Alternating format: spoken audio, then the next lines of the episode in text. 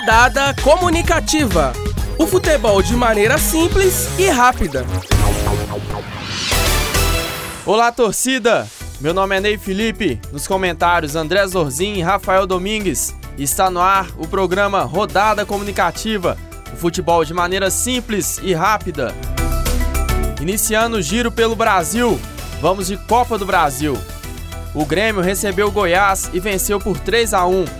Alisson, ex-cruzeiro, marcou duas vezes. Tassiano também deixou dele. Já para o Goiás, quem marcou foi o jogador Maranhão.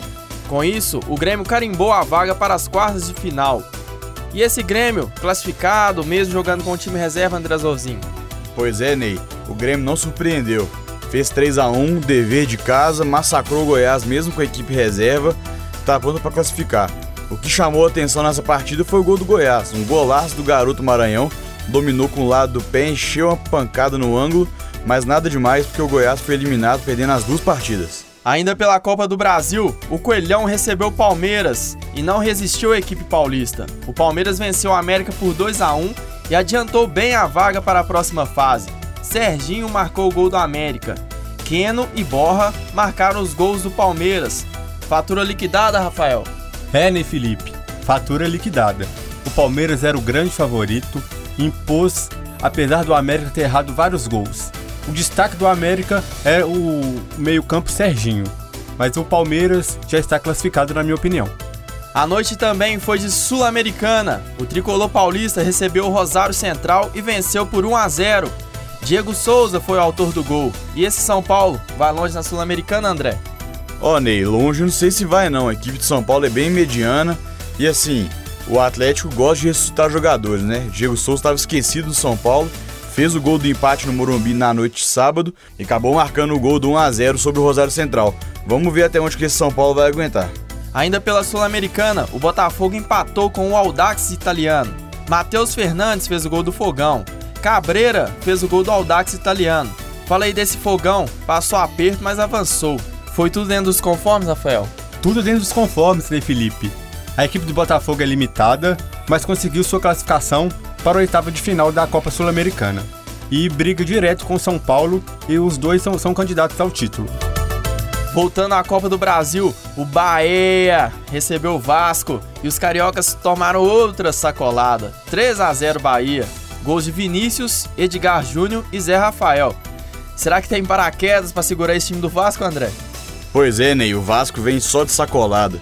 Perdeu pro Racing, Cruzeiro, Bahia, só goleada. 3, 4. A equipe do Vasco tá perdidinha. A hora que a gente achou que eles iam dar uma melhorada, fazendo 4 a 1 na América, foi só para dar um gostinho no, no torcedor e já voltar à fase ruim de novo.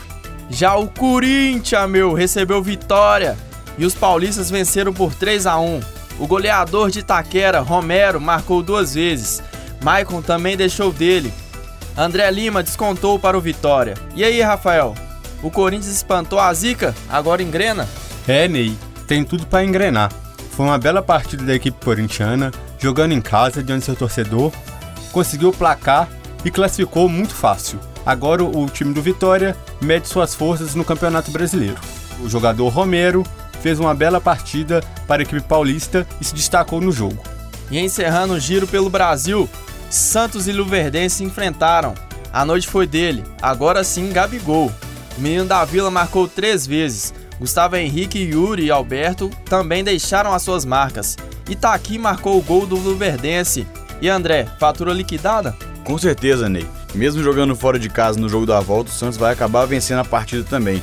E três gols do Gabigol na mesma partida, sendo um deles de calcanhar, vai ter chuva de pedra aí, hein, Ney? O primeiro bloco do programa fica por aqui. Daqui a pouco voltamos com o Rodada Comunicativa. Estamos apresentando Rodada Comunicativa. Voltamos com o segundo bloco do programa Rodada Comunicativa. Agora é a vez dos grandes da capital. O galão da massa enfrentou o São Lourenço e com empate por 0 a 0 foi eliminado da Sul-Americana. O Atlético entrou em campo com a equipe reserva, o que gerou repercussão ruim diante da torcida. O time reserva até lutou, mas não deu para avançar. Para encerrar a noite desastrosa, o presidente Sete Câmara comparou a competição com a Série B da Libertadores. E aí, André, o que achou da declaração do presidente? o que esperar desse Galo após mais uma eliminação? Então, Ney, que o time ia lutar a gente já imaginava porque tava com muitos garotos da base e o time reserva. Mas a declaração do Sete Câmara foi muito infeliz. A torcida ficou bem revoltada nas redes sociais e outras polêmicas foram gerando também ao longo da semana, como o clube bloqueou torcedores na rede social, polêmica de ameaças a torcedor por parte de diretor. Então, assim, o clima ficou um pouco conturbado essa semana, mas o Galo já precisa de virar a chave e pensar no, no Campeonato Brasileiro. Domingo tem desafio duro, fora de casa, contra o Atlético Paranaense. E como o próprio Sete Câmara disse, né? Até a parada da Copa, o Atlético vai ficar entre os três primeiros. Então, se ele tem toda certeza e o time vai alcançar isso, já tem que virar a chave e focar no Brasileirão e também na Copa do Brasil, a qual ele falou que é prioridade porque dá mais dinheiro do que a Sul-Americana. Já o Cruzeiro teve a semana livre e muitas notícias circularam por aí. O atacante Fred já foi liberado para caminhar sem o apoio de muletas. A diretoria celeste está na Espanha tentando renovar o contrato de empréstimo do jogador Lucas Silva. Mas em compensação, o zagueiro Murilo pode estar de saída da toca da Raposa. E esse Cruzeiro, Rafael? É, Ney. O Mano Menezes conseguiu a semana livre do jeito que quis e pôde treinar o time para enfrentar o esporte no domingo. Sobre a volta do Fred, é uma boa, o, o, o time precisa dele e ele tem tudo para voltar no mês de setembro, mês de outubro, que é o final da temporada. Sobre o Lucas Silva, também seria uma ótima por Cruzeiro renovar novamente com ele. Ele deu um ganho no meio-campo e se tornou titular. Sobre o Murilo, na minha opinião, o Cruzeiro tem que vender sim. Tá precisando de dinheiro e o Murilo é uma, uma, uma joia revelação da base e o Cruzeiro vai conseguir ganhar dinheiro nele. É, o segundo bloco termina por aqui. Voltaremos falando sobre a seleção e a rodada do fim de semana do Campeonato Brasileiro. Estamos apresentando Rodada Comunicativa. Voltamos para o último bloco do programa Rodada Comunicativa. Vamos de seleção brasileira. Na próxima segunda-feira, o treinador Tite faz a convocação oficial para a Copa da Rússia. O lateral Daniel Alves é uma baixa importante para a seleção. O jogador se contundiu na última partida do Paris Saint-Germain quem será que vai ocupar essa vaga? O que acha? Pinta novidade na lista? Então, Ney, a gente agora fica com uma pulga atrás da orelha porque futebol brasileiro já vem com um pouco de déficit nessa lateral direita. Tem jogadores bons atuando no futebol brasileiro, mas na Europa não tem tantos. Tem o Rafinha, que está no Bayern, tem o Danilo do Manchester City. No Brasil tem Marcos Rocha, tem Fagner. Vamos ver quem vai pintar na vaga do Dani Alves. E para você, Rafael, Será que pinta novidade, algum jogador diferente que ninguém esperava nessa lista? É, Ney, eu acho que não. O Tite já vem convocando há muito tempo a seleção e não acho que vai ter surpresa. No lugar do Daniel Alves, quem vai conseguir a vaga vai ser o Fagner. O, o técnico Tite trabalhou com ele no Corinthians e vem convocando sempre na, nos jogos amistosos, na, nas outras competições que o Brasil é, participou. E quem briga também é o Rafinha, do bairro de Munique. É, agora chegou a vez dos palpites. No sábado, tem Grenal na Arena do Grêmio. Qual o resultado, Rafael? O Inter vai surpreender o Grêmio, apesar do time do Grêmio ser muito melhor. O, o Inter vai ganhar por 2 a 1 No domingo, 11 horas, o Cruzeiro enfrenta o Esporte. Quem vence, André? Mesmo o Esporte vindo de duas vitórias consecutivas, dentro do Mineirão, 3 a 1 Cruzeiro. Na tarde de domingo, tem clássico da cidade de Atlético. Atlético Mineiro contra Atlético Paranaense. Quem vence, Rafael?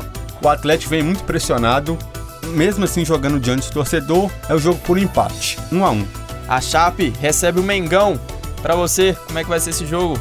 O Flamengo vai dar uma mesclada no meio-campo, Paquetá nem relacionado foi, mas mesmo assim, acho que o Flamengo saca a vitória 2 a 1 Já o Bahia, o Bahia joga contra o São Paulo. Palpite, Rafael. Mesmo jogando em casa, apesar também da grande vitória do Bahia contra o, contra o Vasco no final de semana, é jogo para empate, 2 a 2 E o Vascão recebe o Vitória. Palpite, André? Vai ser um jogo bem disputado, duas equipes medianas, 1 a 1 É, na tarde ainda tem clássico em São Paulo, Palmeiras e Corinthians. Qual o seu palpite, Rafael? É o grande jogo da, dessa rodada. O Palmeiras é o grande favorito para essa partida. Na minha opinião, 2 a 1 para o Palmeiras. O Santos enfrenta o Paraná. Qual o seu palpite, André? Ó, pela qualidade da equipe Santista e pela falta de qualidade da equipe do Paraná, e sendo o jogo em São Paulo, 3 a 0 Santos. Já na segunda-feira também terá clássico, Botafogo e Fluminense. Qual o seu palpite, Rafael? Nesse jogo, na minha opinião, vai ser 2 a 1 para o time de Botafogo. E encerrando a rodada, o Ceará recebe o América. Qual o seu palpite, André? O América precisa de pontuar contra os times piores do campeonato. Mas jogando fora de casa, 2 a 1 Ceará. O nosso programa fica por aqui. A apresentação é minha, Ney Felipe. Os comentários, André Zorzin e Rafael Domingues. Nos trabalhos técnicos, Toninho Martins. Orientação, Lorena Tárcia. Um bom final de semana a todos e até o próximo programa. Rodada comunicativa. O futebol de maneira simples e rápida.